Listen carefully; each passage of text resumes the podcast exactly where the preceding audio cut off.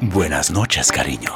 Bienvenido a otro episodio del podcast Hazte Hombre de Luis Conejo. El podcast especialmente diseñado para recordarte que hombre que es hombre no tiene miedo de ir al médico a hacerse un examen de próstata.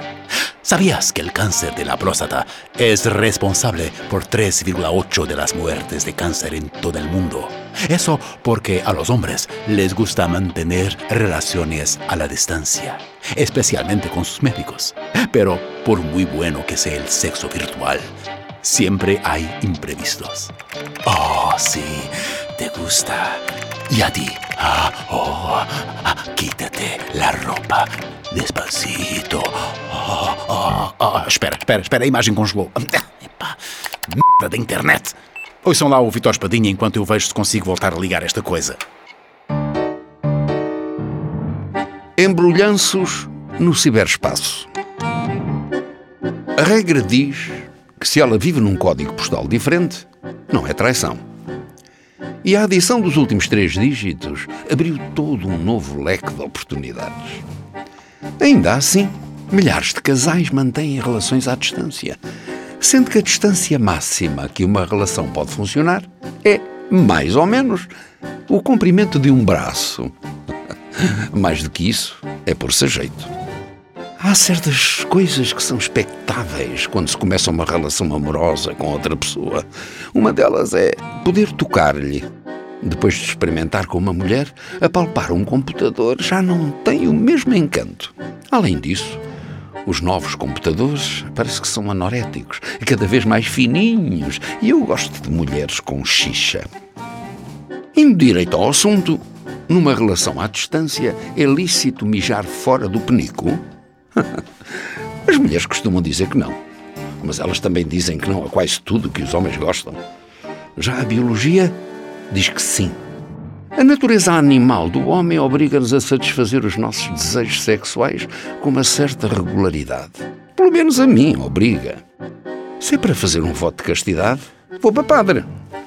E mesmo assim, diz que até esses rezam fora da sacristia de vez em quando. Partindo da improbabilidade de uma relação à distância monógama, quanto tempo será que dura até um dos dois conhecer outra pessoa, que mora ali mais perto e que, a julgar pelas estatísticas, pode ou não ser um indivíduo de origem africana? Claro que há pessoas com quem devemos manter relações à distância, as mesmas com quem, por norma, não temos interesse em ter sexo há um interesse em ter sexo com essa pessoa, a distância máxima que deve haver entre os nossos genitais e os dela só deve ser visível através do novo microscópio eletrónico de transmissão, capaz de uma resolução equivalente à bilionésima parte de um metro. Uma vez que raramente podemos tocar na outra pessoa, há que recorrer à tecnologia para manter a chama acesa para que uma relação à distância tenha algumas hipóteses de se aguentar. Ambos os intervenientes têm de se tornar mestres na arte dos SMS ordinários, dos e-mails porcalhões e das sessões de Skype jabardolas. Sendo que acaba por ser estranho manter uma relação no Skype.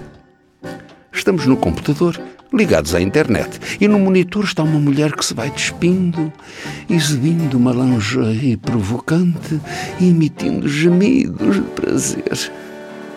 Clicamos no rato para fazer zoom e ela pergunta o que queremos que ela faça. Ah!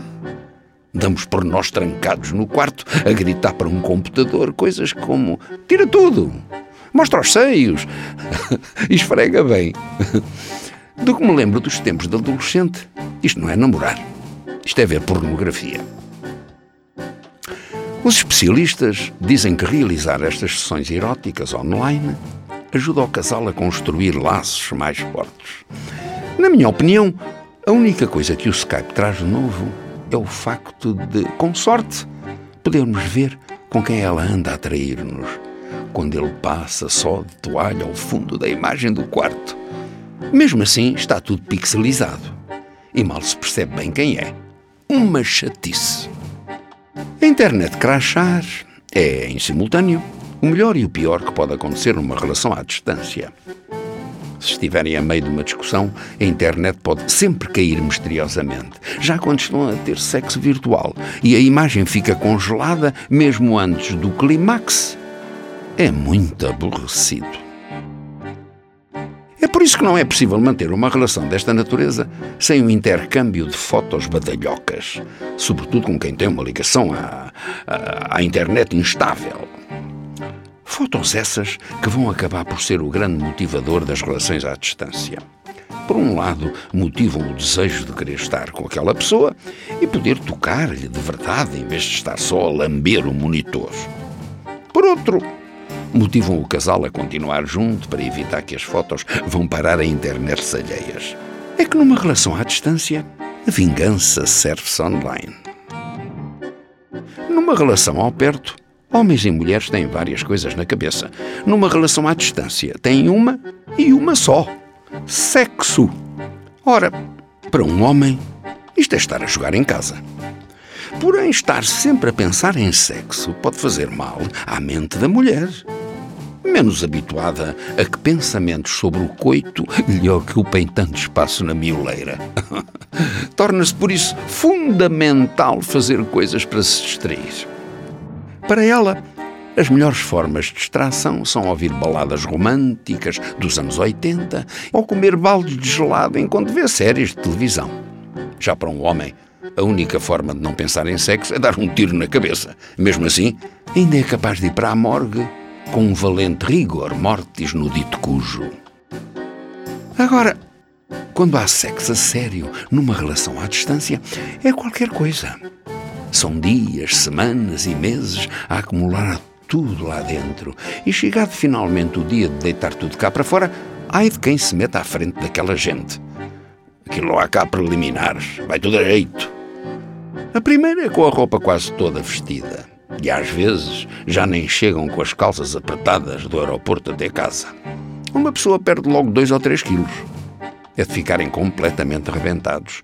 E se a coisa for bem feita, rebentam também com a cama, com a cómoda, com as mesinhas de cabeceira e com quase todos os passe-partout lá de casa. Já eu, a única relação à distância que consigo manter mais ou menos estável é com o meu dinheiro. Também é raro conseguir tocar-lhe. Normalmente, só estamos juntos uma vez por mês. E o resto do tempo quase não nos vemos. Parece que vivemos em fusos horários diferentes. Quando vou para pagar o almoço, ele ainda está a dormir. Mas quando estamos finalmente juntos, é uma loucura.